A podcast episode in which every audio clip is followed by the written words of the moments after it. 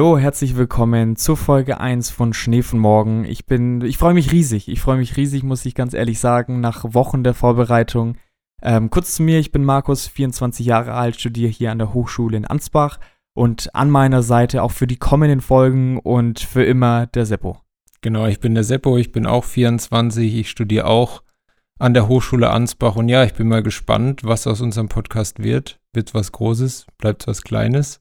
Ja, ganz kurz für diejenigen, die sich fragen, wo bin ich denn hier gelandet? Äh, Schnee von Morgen ist ein Fußball-Podcast über Talente generell. Den werden wir versuchen, alle drei Wochen ungefähr zu veröffentlichen.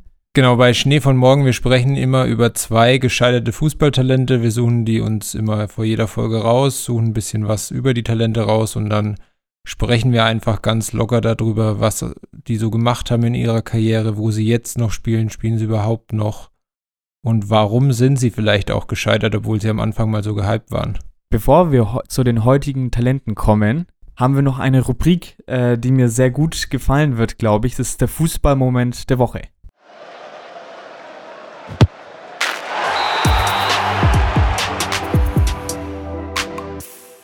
Ja, Seppo, ähm, starte mal dein Fußballmoment der Woche. Was ist es denn? Genau, also wir wollen da ja schon immer auch mal so speziellere Sachen nehmen, die uns eben so irgendwie bewegt haben, für die wir uns interessiert haben, irgendwie sowas. Ich bleibe jetzt aber für die erste Folge mal vielleicht etwas allgemeiner.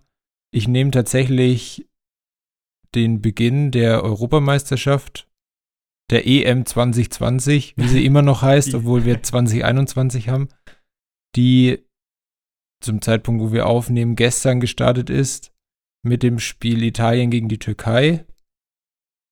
Hab mich da auch direkt mal blamiert. Ich habe in dem Tippspiel 3-2 auf die Türkei getippt. Gedacht, ich muss ein bisschen Risiko gehen am Anfang. Ich wusste, dass die, die Italiener so lange ungeschlagen waren, dass die gut drauf sind, dass die viele hoch auf dem Zettel haben. Hab gedacht, nee, die Türken, die werden alle überraschen. Jo, und dann kriegen die mal 3-0 so richtig einen auf den Sack. Und ja, war vielleicht jetzt nicht so der beste Moment. Ich hoffe, dass ich in dem Podcast mein Fußballwissen etwas besser unter Beweis stellen kann als bei dem Tipp gestern. Darf ich kurz was beichten? Natürlich immer. 2021, ich bin voll Tifosi. Also, ähm, ich bin voller Italien-Fan, ja. Äh, Tiefgepizzen Aumas im, im Keller. Wir machen tatsächlich auch ein Tippspiel und ich habe getippt, dass Italien Europameister wird. Ist mein Geheimfavorit. Ja, ich habe auch also es war nicht für mich selbst, aber dann auf Deutschland als Europameister getippt, mache ich eigentlich immer, weil sonst bringt es irgendwie Unglück. Ob es was wird, ja. Vielleicht sprechen wir da auch nochmal irgendwann drüber. Ja, bin ich mir sicher. Und ja, Markus, wie sieht es denn bei dir aus? Was war denn dein Fußballmoment der letzten Woche? Ja, ich, ich weiß, in den Probefolgen, äh, du wirst es ja schon mitbekommen haben, ich weiß nicht, ob es den Zuschauern immer so gefallen wird, da warten wir auch gerne auf Feedback ich suche ja auch gerne immer so andere Themen abseits des Fußballfeldes wirklich direkt. Ähm, mein Fußballmoment der Woche hat mit einem Shitstorm zu tun. Und zwar sind es die neuen Puma-Trikots. Äh, sei es jetzt von der Schweiz, von Österreich, aber auch auf der Clubebene von Dortmund zum Beispiel. Da wird es dann als Ausweichtrikot genutzt werden. Gerade in Dortmund war das ja ziemlich stark. Ähm, kurz äh, zur Visualisierung. Ähm, das sind dann einheitliche Trikots, wo meistens nicht das Wappen mit enthalten ist, sondern ein Schriftzug vorne prangt. Die Trikots sehen ziemlich einheitlich aus. Man könnte sie vergleichen mit diesen Elite-Trikots von den Elite-Vereinen von Nike. Da gab es nämlich immer mal wieder so Elite-Trikots für Leipzig, für Galatasaray, für Inter Mailand. Waren dann meistens die dritten Trikots und die waren dann alle gleich gestaltet, nur farblich eben anders. Und äh, ja, wie gesagt, äh, in Dortmund war der Shitstorm besonders groß und ich habe da auch einen Tweet mitgebracht. Ich musste den mal kurz nur rauskramen. Nachdem sich zahlreiche Fans beschwert haben, äh, gab es dann folgenden Tweet von Dortmund. Liebe BVB-Fans, eure Kritik zum Cup-Trikot für die neue Saison ist angekommen. Das geleakte Trikot sieht nicht so aus, wie es aussehen wird. Habt also bitte noch ein bisschen Geduld. Natürlich wird es jetzt nicht mehr so aussehen, weil der Shitstorm zu groß war, aber geplant war es schon, da bin ich mir ziemlich sicher, das ist meistens so. Problem bei der ganzen Sache für Dortmund ist, dass es eben vertraglich so zugesichert worden ist von Puma, dass sie eben so ein spezielles drittes Trikot haben, was jetzt den Fans aber gar nicht gefällt. Es gibt gewisse Ausnahmen, sieht man auch beim Italien-Trikot, da ist das Logo nämlich klein drauf. Auch noch ein Side-Fact bei den Österreich-Trikots, die haben keine Hosen zu diesem Trikot bekommen, sondern haben noch die Hosen des alten Auswärtstrikots, was dann dazu führt, dass das Auswärtstrikot schwarz mit weiß und bisschen rot ist und die Hose mintgrün.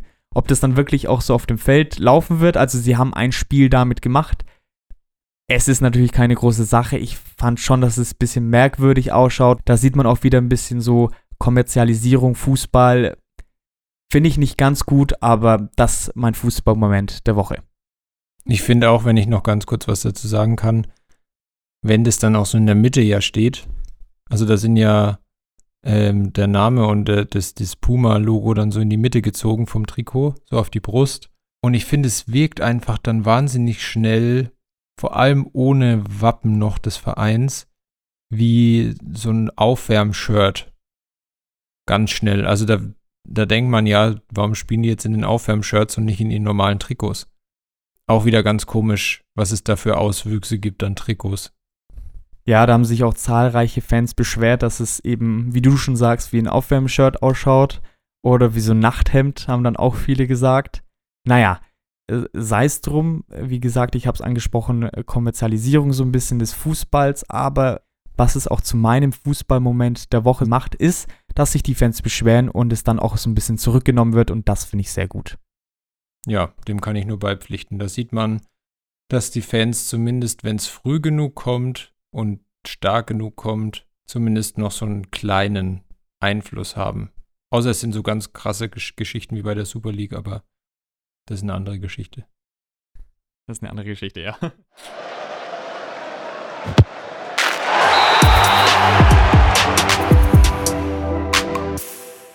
So, das waren jetzt unsere Fußballmomente der Woche. Und jetzt wollen wir dann auch mit dem eigentlichen Inhalt unseres Podcasts starten, mit dem ersten Talent, was wir euch vorstellen wollen. Markus, wen hast du uns denn diese Woche mitgebracht? Ja, ich reibe mir in die Hände. Ich bin äh, sehr nervös. Äh, ich habe jetzt den Druck, den ersten Spieler vorzustellen. Ich dachte mir so, bei dem ersten Spieler, den ich vorstelle, sollte ich jemanden nehmen, den man vielleicht kennt, der vielleicht auch ein bisschen lustig ist und vielleicht dann aus dem deutschen Raum kommt, weil solche kennt man wahrscheinlich eher. Mein Spieler, den ich heute vorstellen möchte, ist Kevin Panewitz. Ich gehe mal davon aus, den kennt wirklich fast jeder, der unseren Podcast freiwillig hört. Dann hat man garantiert schon mal was von Kevin Panewitz gehört. Ja, ich, ich die Hoffnung habe ich auch. Ähm, ist auf jeden Fall ein Pfundskerl, deswegen den kennt man ja aufgrund seiner Übergewichtigkeit te teilweise ja. Kevin Panewitz ist äh, 29, spielt im defensiven Mittelfeld und spielt aktuell beim FC Amet. Und er hat in seiner Karriere zahlreiche Stationen durchlaufen, unter anderem für Rostock gespielt, für Wolfsburg, aber auch für Karl Zeiss Jena. Sein Kampfgewicht, wie ich es jetzt liebevoll nennen werde, ist so zwischen 80 und 135 Kilo. Ich glaube also, aktuell eher 135 als 80. Ja, aktuell ist er wieder bei 135, um das mal vorwegzugreifen. Kevin Panewitz galt jetzt niemals als nächster Messi oder irgendwas. Er war ein großes Talent und galt als deutsche Nachwuchshoffnung, gerade in Rostock dann. Er war dann A-Jugendmeister mit Rostock und wurde dann auch zu den Profis hochgezogen, spielte dann zweite Liga und war dann bei der Rostocker Mannschaft äh, Publikumsliebling. Er hat sich in jeden Zweikampf reingeworfen, war so ein richtiger Wadenbeißer, aber auch mit einer super feinen Technik. Also das waren so die Attribute, die ihn auch ausgezeichnet haben. Andere Attribute, die er leider auch hatte, waren, er ging gerne feiern, nascht sehr gerne und äh, das war so ein bisschen sein Problem. Nach zu vielen Feiern dann und zu vielen Alkoholexzessen wurde er dann mit 21 Jahren äh, bei Rostock gefeuert. Leider sehr schade, aber es gab noch so einen Rettungsanker. Äh, dieser Rettungsanker hieß Felix Magath. In seinem Fall ja eher Rettungsring, wahrscheinlich. ja, in seinem Fall, da war es eher ein Rettungsring tatsächlich. Äh, Magath damals äh, Trainer bei VfL Wolfsburg. Das war dann, um es zeitlich so ein bisschen einzuordnen, 2012. Also 2012 ist dann Kevin Panewitz zu Felix Magath nach Wolfsburg gewechselt. Da dann schon mit ein paar Kilos zu viel auf den Rippen. Und Felix Magath wollte ihn wieder fit machen. Das muss auch was heißen, wenn, also wenn Felix Magath jemanden fit machen will dann schafft es Felix Magath eigentlich auch, den Spieler wieder fit zu machen. Weil wenn Spieler von Felix Magath was waren in den Mannschaften, die er trainiert hat, dann waren die fit. Ja, de definitiv. Und wofür Magath auch immer stand, waren die Medizinbälle. Und ja, leider sah Kevin Panewitz zu Beginn seiner Zeit in Wolfsburg so aus, als hätte er einen dieser Medizinbälle verschluckt. Ja, also da war, äh, war ein weiter Weg vor sich, oder er hatte einen weiten Weg vor sich. Timmy Thiele ist ein Freund von, von Kevin Panewitz und ähm, Kevin Panewitz hat dann seine Vorbereitung in Wolfsburg gespielt, hat äh, sehr viel trainiert und irgendwann hat Timmy Thiele, der damals unter anderem auch für Kaiserslautern unterwegs war als äh, offensiver Mann, äh, einen Anruf von seinem Freund Kevin bekommen, wo er geweint hat und äh, gesagt hat, dass er bloß Medizinbälle schleppen muss und eigentlich noch kaum den Ball gesehen hat. Ähm, Panewitz war ein schon ballverliebter Spieler, hat klar technisch auch versiert, mochte den Ball gerne und da galt es erstmal nur Kraft und Ausdauerbolzen, bis es nicht mehr geht, um halt wieder halbwegs fit zu werden eine Anekdote auch aus dieser Zeit von Wolfsburg. Als er Timmy Thiele angerufen hat, meinte er, dass er nicht mit dem Mannschaftsbus mitfahren darf, sondern immer mit dem Fahrrad hinterherfahren muss. das fand ich einerseits beachtlich, dass es damals noch solche Methoden gab, oder was heißt damals, es ist jetzt neun Jahre her, ähm, eben noch nicht so lange, dass man dann sowas noch mit einem Spieler macht, fand ich schon krass. Ist auch ein wirklich schönes Bild, wenn man sich das vorstellt, dass die ganze Mannschaft hinten auf der Rückbank sitzt und rausschaut, wie sich jemand abstrampelt, damit er hinter dem Bus herkommt. Ja, durchaus, ja, finde ich, finde ich Wahnsinn. Und es hat dann aber geholfen. Also er war dann wieder fit. Nur das Problem war so ein bisschen, dass er nicht für die Profis spielen durfte. Er hat kein einziges Spiel für die Wolfsburger Profis spielen dürfen, nur zwei für die zweite Mannschaft, was dann natürlich auch eine, eine maue Ausbeute war. Hinzu kam auch, was bei vielen Talenten wahrscheinlich auch mit reinspielt. Also man muss, glaube ich, das immer auch ein bisschen zweigeteilt sehen, nicht nur das Sportliche sehen, sondern abseits des Feldes, was ist da passiert mit dem Spieler. Und es gab dann auch persönliche Schicksalsschläge bei ihm, wodurch es dann letztendlich bei Wolfsburg nicht geklappt hat. Und dann ist er nach Goslar in die vierte Liga gewechselt. Dann ein Jahr später auch nach Altglinike in Berlin ist das äh, sechste Liga, das war dann 2015 dort natürlich sechste Liga, Verdienste nicht mehr viel, hat er sich dann einen Job als Möbelpacker besorgt. Und Timmy Thiele hat es in einer Doku dann auch gesagt, es hat ihm scheinbar echt viel Spaß gemacht. Er hat dann irgendwelche Schränke von A nach B geschleppt oder ins fünfte Treppenhaus nach oben. Ja, finde ich, finde ich beachtlich irgendwie, dass, dass man dann so einen Weg ohne weiteres einschlagen kann. Vom Fußballprofi oder angehenden Fußballprofi muss man sagen, zum Möbelpacker. Und äh, sie haben sich dann noch regelmäßig getroffen, also Timmy Thiele und Kevin Panewitz. Trotz starkem Übergewicht hat er immer wieder gesagt, ähm, Bruder, ich bin einfach noch immer besser als du. Äh, zu der Zeit hat er dann noch 120 Kilo gewogen. Oder er hat dann irgendwie Spielzusammenfassungen von Timmy Thiele gesehen und hat dann gesagt, ja, Junge, das kann ich mit 120 noch besser. also eine große Klappe hat er auf jeden Fall gehabt. Ähm, das hat ihn, den, seinen Freund auch ein bisschen gewurmt und hat ihn dann ein Probetraining bei Karlsruhe Jena besorgt. Man muss auch irgendwie sagen, der Junge war auch wirklich gut, ja. Eigentlich auch zu gut für die dritte Liga. Dann kam er da halt mit krassem Übergewicht bei Jena an und hat es wieder geschafft. Er hat dann wieder etliche Kilo abgenommen, wurde unter Vertrag genommen ähm, und hat wieder Hoffnung gehabt. Er war dann 25 Jahre alt und macht 26 Spiele für die erste Mannschaft von Karlsruhe Jena. Macht eine super Saison, ja. Haut sich wieder rein, ist dort auch wieder ziemlich gut drin in dem, in dem Geschäft und dann denkst du, jetzt hat er es nochmal geschafft, ja. Die Medien haben ihn damals auch gefeiert, so Kabeck von dem Problemjungen und so weiter, der bei zwei Vereinen rausgeschmissen worden ist. Doch dann kam es, wie es davor auch immer war, es kam wieder zu Eskapaden, er hat wieder zugenommen, hat wieder viel gegessen, hat getrunken, hat, wie er auch immer gesagt hat, sein Leben irgendwie gelebt, so wie er es halt machen wollte und hat wieder zugenommen. Dazu kam noch, dass dann Timmy Thiele von Jena weggegangen ist, gewechselt ist und dann hat ihm, glaube ich, auch so ein bisschen der Anker gefehlt. Er wird dann oft als Skandalprofi betitelt. Klar solltest du, glaube ich, ich weiß nicht, wie du das siehst, Seppo, äh, als Profi solltest du dich gut ernähren, schauen, dass es dir gut geht, dass du fit bist, aber dann immer so schnell mit dem Wort Skandalprofi. Er hat jetzt nichts Schlimmes gemacht, jetzt ja, nicht Balotelli-mäßig irgendwie Jugendspieler mit Dartpfeilen abgeworfen. Genau, ich wollte gerade sagen, es ist jetzt ja nicht weder wahrscheinlich, also gibt ja jetzt keine Sachen, wo irgendwie Feiern komplett eskaliert sind oder keine Ahnung, er sich mit Journalisten und Journalistinnen angelegt hat oder es mal was mit, an, mit Mitspielern zum Beispiel gab, dass es da zu Streitigkeiten gekommen ist. Sowas gab es ja bei ihm eigentlich nie. Deswegen, ich würde ihn nicht als Skandalprofi bezeichnen, aber er war halt für das Leben, was man führen muss, um Fußballprofi zu bleiben, was eben Ehrgeiz, Ernährung, Trainingsfleiß, sowas angeht, den hatte er einfach nicht. Und das würde ich eher sagen, da, da hat es ein bisschen an der Einstellung wahrscheinlich gefehlt. Aber als Skandalprofi ist er für mich eigentlich nicht, weil da fehlen die Skandale dafür, ja. dass man ihn so bezeichnen kann. Ja, so sehe ich es eigentlich auch. Also die Einstellung hat er ja irgendwo schon gehabt. Er konnte sich dann immer wieder zusammenreißen und dann hat er ja nochmal 30, 40 Kilo wieder abgespeckt. Aber er konnte es halt nicht langfristig aufrechterhalten. Und das, oh, das ist echt schade eigentlich, aber ich kann es verstehen und irgendwie macht ihm das auch sympathisch so. Wenn er sein Leben leben will, natürlich vergibt er dann eine Chance, wo man dann vielleicht gut verdienen kann, ja, wenn man es bis zu einem gewissen Level schafft. Ich glaube persönlich, dass er dieses Level hätte erreichen können, auf jeden Fall. Aber irgendwie macht ihn das sympathisch, weil er es ja auch nicht, nicht machen wollte. Was meinst du, was. Also, ich weiß, es ist jetzt schwierig, sich da in den Spieler reinzuversetzen, aber er steht ja mit dieser mit diesem Gewicht, mit der Gewichtszunahme und mit der Gewichtabnahme ist er schon besonders, sage ich jetzt mal. Wie kann es dazu kommen, denkst du, dass so ein Spieler immer wieder halt so viel abspeckt, dann wie viel, wieder so viel zunehmen kann?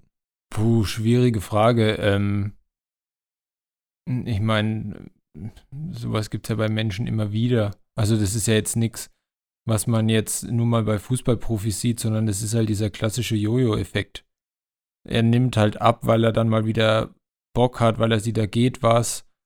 Und dann geht's halt und dann denkt er, ja, jetzt kann ich mir mal was erlauben. Und aus dem Erlauben wird halt nicht mal nur eine Feier oder keine Ahnung, eine Tüte Chips, sondern halt dann jeden Abend eine und jedes Wochenende feiern. Und dann ist, kommt er halt wieder in so einen Kreis rein, wo er denkt, ja, es geht schon noch, es geht schon noch, es geht schon noch. Und dann irgendwann steht er halt wieder bei 120 Kilo und fragt sich dann vielleicht, ja, wie bin ich jetzt wieder hier gelandet? Es ist wahrscheinlich die Motivation da, wenn er eine neue Chance bekommt, dann abzunehmen. Nur wenn es dann halt mal so weit ist und er dann das Gewicht halten müsste, dann geht es halt los, weil er dann vielleicht kein Ziel mehr vor Augen hat, was er so erreichen kann wie zu Beginn von so einer Vorbereitung oder sowas. Ja, äh, schwierig. Äh, Jojo äh, fand ich einen guten Begriff. Er ist so der Jojo-Effekt des Fußballs. Irgendwie kann man wirklich an ihm sehr gut sehen. Aktuell ist er Straßenfeger und hat letztes Jahr bei der RTL 2 Show äh, Kampf der Reality Stars äh, hat er gewonnen. Äh, 50.000, also immerhin. Äh, wurde, glaube ich, da von Fans gewählt, deswegen, naja. Ähm, er war letztens im Frühstücksfernsehen, das habe ich mir dann auch angeschaut. Da kam dann die Aussage, Fett sein ist anstrengend. Er hat dann das Beispiel mit, mit Schuhe binden genommen und ja, das, das kann ich schon verstehen. Und er sieht dann das Problem in Anführungszeichen, was er hat, ja. Wobei er auch sagt, dass er sich sehr wohl fühlt in seinem Körper, beziehungsweise nichts bereut, was er gemacht hat. Das finde ich auch stark. Mein Gott, was soll er sagen einerseits, ne? Aber dem jetzt nicht hinterher zu weinen, finde ich irgendwo auch ein Zeichen von Stärke. Was meinst du? Also ich habe ja schon die Frage gestellt, wie sowas passieren kann. Aber zeigt das auch irgendwie den Druck im Fußballgeschäft? Also das ist ja anderer Druck. Also er ist ja jetzt nicht an irgendwelchen Erwartungen gescheitert, die er nicht erfüllen konnte, dass er dann irgendwie am Anfang mehr gehypt wurde und keine Ahnung, als nächster Michael Ballack oder was weiß ich so gesehen wurde. Also er kann ja nicht am Druck, am Leistungsdruck gescheitert sein, weil das scheint ihm ja nichts ausgemacht zu haben. Wenn man an diesem Druck scheitert, dass man nicht fit bleiben kann, dann ist das, glaube ich, nochmal was anderes. Und ich glaube auch, dass diese Art von Scheitern oft bei Leuten vielleicht negativer ankommt, weil man sagt, jetzt hat er diese einmalige Möglichkeit, mit Fußball Geld zu verdienen und wahrscheinlich jeder, der auf einem, ja, was heißt auf einem gewissen Level, aber jeder, der Fußball spielt, hat es ja irgendwie vor Augen, zumindest als Kind, dass man mal Profi werden will. Und wenn dann jemand eigentlich so gut ist, rein vom Talent her, um das zu schaffen, und dann aber am eigenen Körper scheitert, dann ist es, glaube ich, nochmal was anderes, was sich vielleicht auch negativer auslegen lässt, weil das ist schon was, was man eher mit Disziplin erreichen kann, als jetzt ähm, ein besserer Spieler zu werden, weil da gehört auch einfach Glück und Talent dazu. Fit werden kann man auch einfach nur, wenn man sich gesund ernährt und Sport macht. Aber ob das deswegen zeigt, äh, diesen Druck im Fußballgeschäft, weiß ich nicht, würde ich so jetzt eigentlich nicht sagen. Da gibt es andere Beispiele. Ja, also meine Meinung ist schon, dass man es dann irgendwie schon daran vielleicht sehen kann. Es gibt durchaus wahrscheinlich bessere Beispiele. Kevin Panewitz selber sieht es eher so auch, dass ähm, er den Druck nicht wirklich verspürt hat, nur wenn es dann um Aufstieg oder Abstieg ging. Und für ihn war es dann größtenteils schon eine, eine, Leidenschaft eigentlich. Er selbst hat dann gemeint, ja, ich war einfach zu unreif und habe gemacht, was ich wollte. Das sieht man, glaube ich, dann auch an dem Lebensstil irgendwo. Und ich habe es ja vorhin schon mal erwähnt, ich habe dann letztens seit 1 Frühstücksfernsehen geguckt. Ist eigentlich nicht so, nicht so mein Fall, aber ich dachte so, wenn jetzt gleich der Kevin Panewitz da kommt, dann schaut man sich das mal an. Was ich sehr gut fand, war auch, da hat der Moderator gerade die Frage gestellt, wie ist dein aktuelles Körpergefühl? Und da war die Antwort vom, vom Panewitz hungrig. In einem Wort. Und da musste ich schon sehr lachen. Das hat ihn, finde ich, für mich auch nochmal so ein Stück weit sympathischer gemacht. Noch kurz zum Abschluss, sein aktuelles Ziel ist es, äh, mit Unterstützung von seinen Freunden, ich habe ja Timmy Thiele davor immer mal wieder erwähnt und auch seine Freundin, die ihn jetzt schon seit Jahren unterstützt, äh, wieder abzunehmen. Und äh, was ich schön finde, er ist mit, mit, sich selbst im Reinen, das ist gut. Ich konnte damit äh, eine Folge jetzt füllen, teilweise, und äh, ja, freue mich jetzt sehr auf deinen Spieler. Ja, und eigentlich ähm, hat deine Frage, ob das den Druck, den man ähm, im Fußballgeschäft verspüren kann, gerade was so Erwartungen und sowas angeht.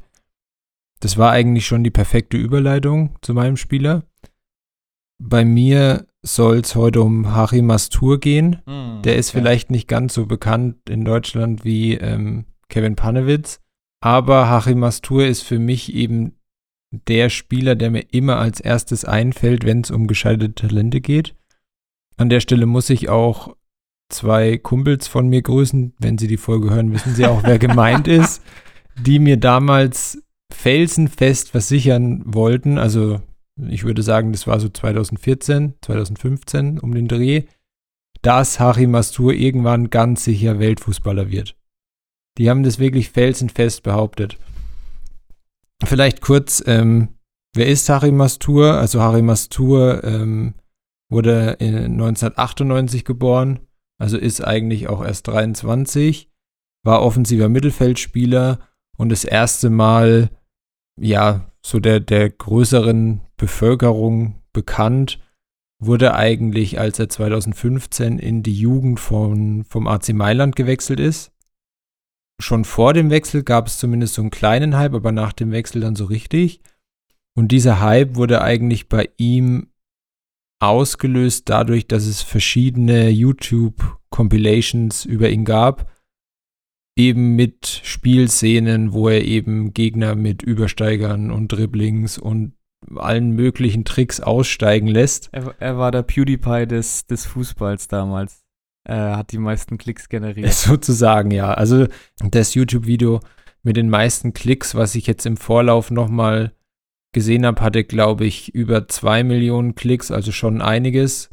Und ja, ich meine, die Videos, das ist krass, was man da sieht, wie er da die Gegner aussteigen lässt, was er da für ein Ballgefühl zeigt.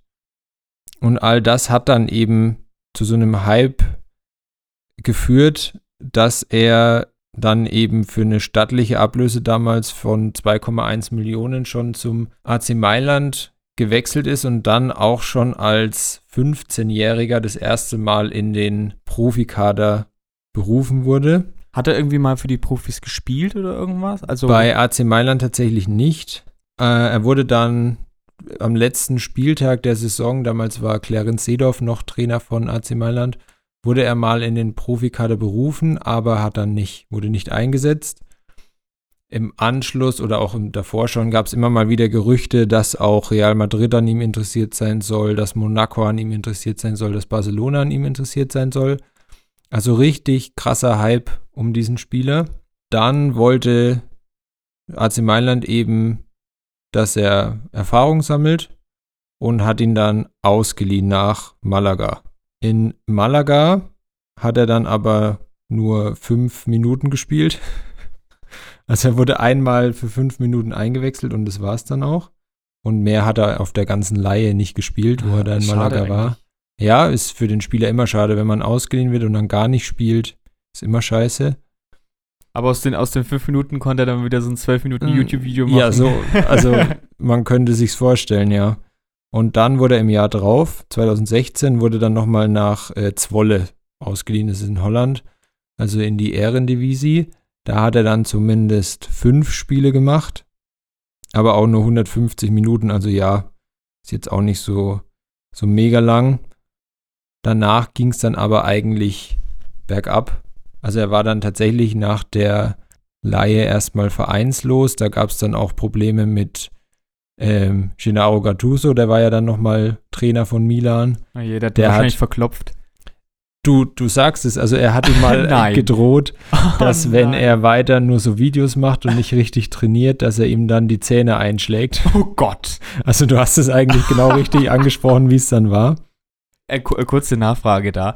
War das wirklich so, dass der Mastudi Videos von sich selbst hochgestellt hat? Oder? Nee, also die wurden schon von anderen Leuten hochgestellt, aber ich denke mal, er wird sich dann irgendwann, also vielleicht nicht selbst gefilmt haben, aber Leute, die halt mit ihm zu tun hatten, haben ihn dann gefilmt, um halt auch diese Videos wieder hochzustellen. Ähm, und dann war er eben erst vereinslos und ist dann erst in die griechische erste Liga gewechselt, zu Pass Lamia. Habe ich auch noch nie gehört davor, den Verein Auch nicht, ne. war dann wieder vereinslos.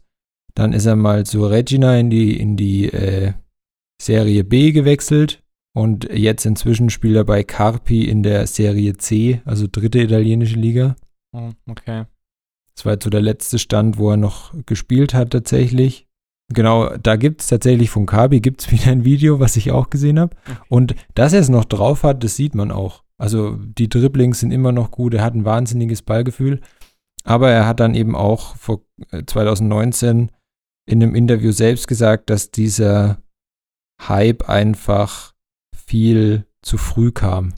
Also durch diesen ganz frühen Hype gab es eben wieder Leute, die nur Profit mit ihm machen wollten, die in ihm eben den zwar den nächsten Star gesehen haben, aber es ihm denen quasi egal war, wie er spielt, sondern Hauptsache, dass sie mit ihm Geld verdienen können. Und er hat dann auch gemeint, er hätte vielleicht nicht von seinem Kindheitsverein zum AC Mailand wechseln sollen, sondern vielleicht zu sowas wie Ajax Amsterdam, die auch Interesse hatten, wo dann das Talent vielleicht einfach langsamer und behutsamer aufgebaut wird und man vielleicht auch mal weg ist aus dem Land, aus dem man kommt, weil da ja dann doch schnell der Hype nochmal größer ist, wenn der dann als neuestes italienisches Supertalent gilt, als wenn er so langsam und so ein bisschen abgeschotteter von den italienischen Medien in, in den Niederlanden dann spielt. Er hat ähm, Profispiele gemacht, 56, hat in den drei Tore und drei Vorlagen und drei gelbe Karten. Und was jetzt so die größeren Ligen angeht, da hat er eben fünf Minuten La Liga gespielt, fünf Spiele in Holland und zwei Spiele in der Coppa Italia und das war's dann aber auch schon. Ja, dann lass ihn doch noch mal drei Minuten irgendwie bei Bielefeld kicken und äh, dann noch bei West Bromwich irgendwie, wenn sie in die Premier League jetzt aufgestiegen wird, da auch noch mal 1,50, dann hat er alle, die Top 5 Ligen hat er dann durch. Ja, so ungefähr und ich. Und äh, an dem Beispiel merkt man dann schon, es ist gefährlich, wenn ganz früh diese Videos kommen, was das für ein Talent ist, wie gut er ist, wo schon mit, keine Ahnung, 12 bis 15 irgendwie feststeht, dass der angeblich mal Weltfußballer wird. Das sind dann eben Erwartungen, die man in dem Alter noch gar nicht so haben kann, die es dann einfach so wahnsinnig schwer machen, die auch zu, zu erfüllen. Was halt dazu kommt, man kann es dann schaffen, das zu erfüllen, aber, und das ist im Fußball dann eben auch oft der Fall, wo es dann auch fehlt, man braucht halt das richtige Umfeld. Wenn man ein Umfeld hat, was den Spieler immer wieder erdet, was ihn zeigt, was wichtig ist, dass er sich auf sich selbst konzentriert und sein Spiel weiterzuentwickeln und dass er eigentlich ja zu dem Zeitpunkt, nur weil er Hype hat, noch nichts anderes erreicht hat, dann kann es funktionieren. Und vielleicht der Verein da auch mehr dahinter steht und ihn nicht mit 15 schon zur ersten Mannschaft dazu holt. Dann kann es funktionieren. Aber wenn man dann eben so ein Umfeld hat, wie es er anscheinend hatte und eben die Leute nur auf den Profit aus sind und ja, den Jungen dann schon fast wie ausschlachten wollen, dann kann es halt auch so enden, dass man dann irgendwann als nächster Weltfußballer nur noch in der dritten italienischen Liga spielt. Ja, äh, zu, den, zu den Videos habe ich noch eine, eine Anmerkung. Äh, habe ich damals, also ich habe, glaube ich, ein, zwei Videos von Mastu gesehen. Welcher Spieler mir aber auch ganz krass im Gedächtnis geblieben ist, ich weiß nicht, ob du den Brasilianer Kerlon kennst. Nee. Für alle, die bis jetzt zuhören, äh, googelt mal nach Kerlon. Äh, der hat einen ganz speziellen Trick gehabt. Der hat auch äh, Jugendmannschaften von Brasilien gespielt. Der hatte so einen ganz speziellen Trick, hieß, glaube ich, Seerobbentrick. Diese Videos bestehen eigentlich daraus, dass er sich den Ball selber hochlupft und dann mit dem Ball auf den Kopf jonglierend durch drei, vier Mann halt durchgeht und dann meistens gefällt wird. Also äh, super cooler Trick, finde ich. Äh, krasses Alleinstellungsmerkmal und damals gab es sau viele von diesen, von diesen zusammenfassenden Videos oder die besten Spielszenen und so weiter. Und ich glaube, wenn du da ein junger Spieler bist und es halt viele Videos von dir gibt, das kann dir schon durchaus den Kopf verdrehen. Und du hast es angesprochen, das Umfeld ist halt auch noch ein sehr wichtiges Thema. Schade für den Jungen. Ich meine, Serie C, hast du jetzt gesagt, ne, ist jetzt genau. auch kein richtig schlechtes Niveau. Ich weiß nicht, ob man Nein. das jetzt mit unserer dritten Liga irgendwo vergleichen kann oder ob es schlechter ist selbst wenn es schlechter ist, ist es natürlich immer noch, sagen wir mal, zumindest für unsere Verhältnisse oder was wir dann sehen, ist es immer noch sehr gut natürlich, selbst wenn es nur ist wie hier Regionalliga oder Bayernliga. Es ist genauso wie wenn jetzt in Deutschland jemand als nächster Superstar gilt und landet dann nur in der dritten Liga, dann, dann würde er immer noch auf einem verdammt hohen Niveau Fußball spielen. Aber er würde halt niemals das erreichen, was man in ihm sieht.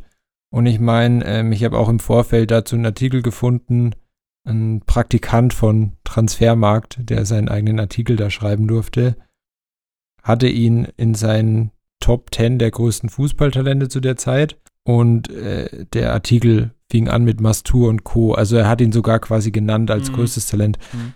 Und das zeigt eben auch, wir machen es uns jetzt irgendwie einfach. Wir sprechen über die, die Talente erst im Nachhinein wie schwer es ist, am Anfang Spieler in so jungen Jahren schon richtig zu bewerten und da dieses Mittel, diesen Mittelmaß zu finden, dass man sie nicht überhypt, aber eben sie dann auch entsprechend fördern kann. Vielleicht ist es ja bei Mastur noch nicht ganz, also ich meine, wie gesagt, er ist 98er Jahrgang, er ist 23. Ich glaube nicht, dass da noch viel kommt, weil mit 23 ist man gefühlt in der heutigen Fußballerzeit schon alt. Ja, es, es gibt ja auch Spätstarter, zum Beispiel Weghorst. Weghorst.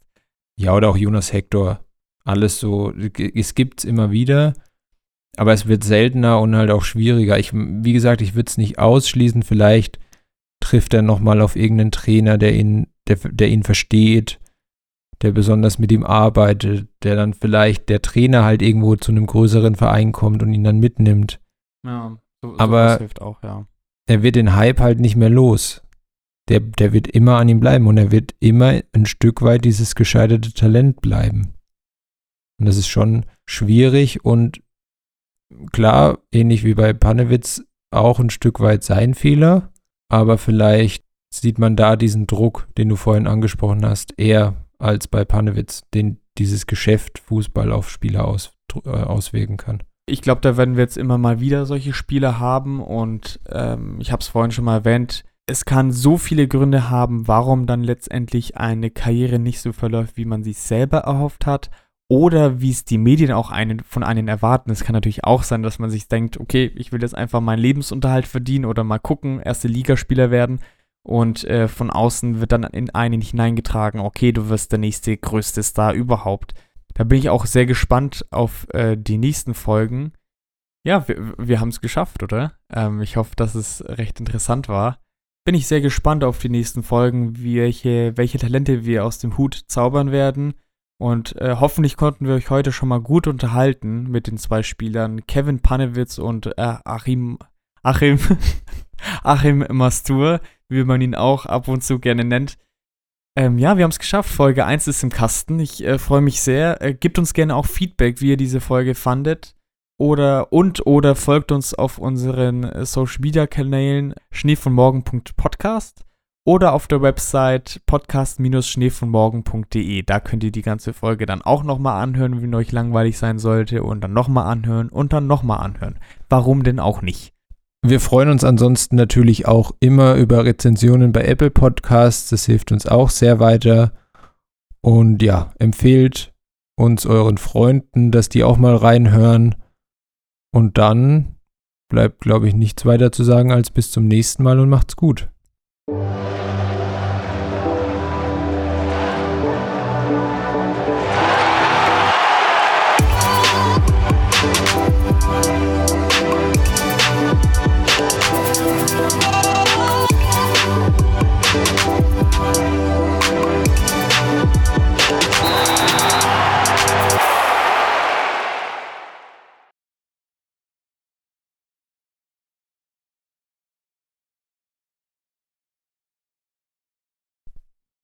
Machen wir noch eine Post-Credit-Scene?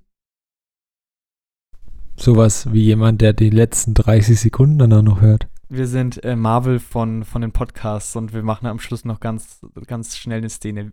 Weil wir gehen jetzt wohin? In den Biergarten. Hey. Lass mal drin.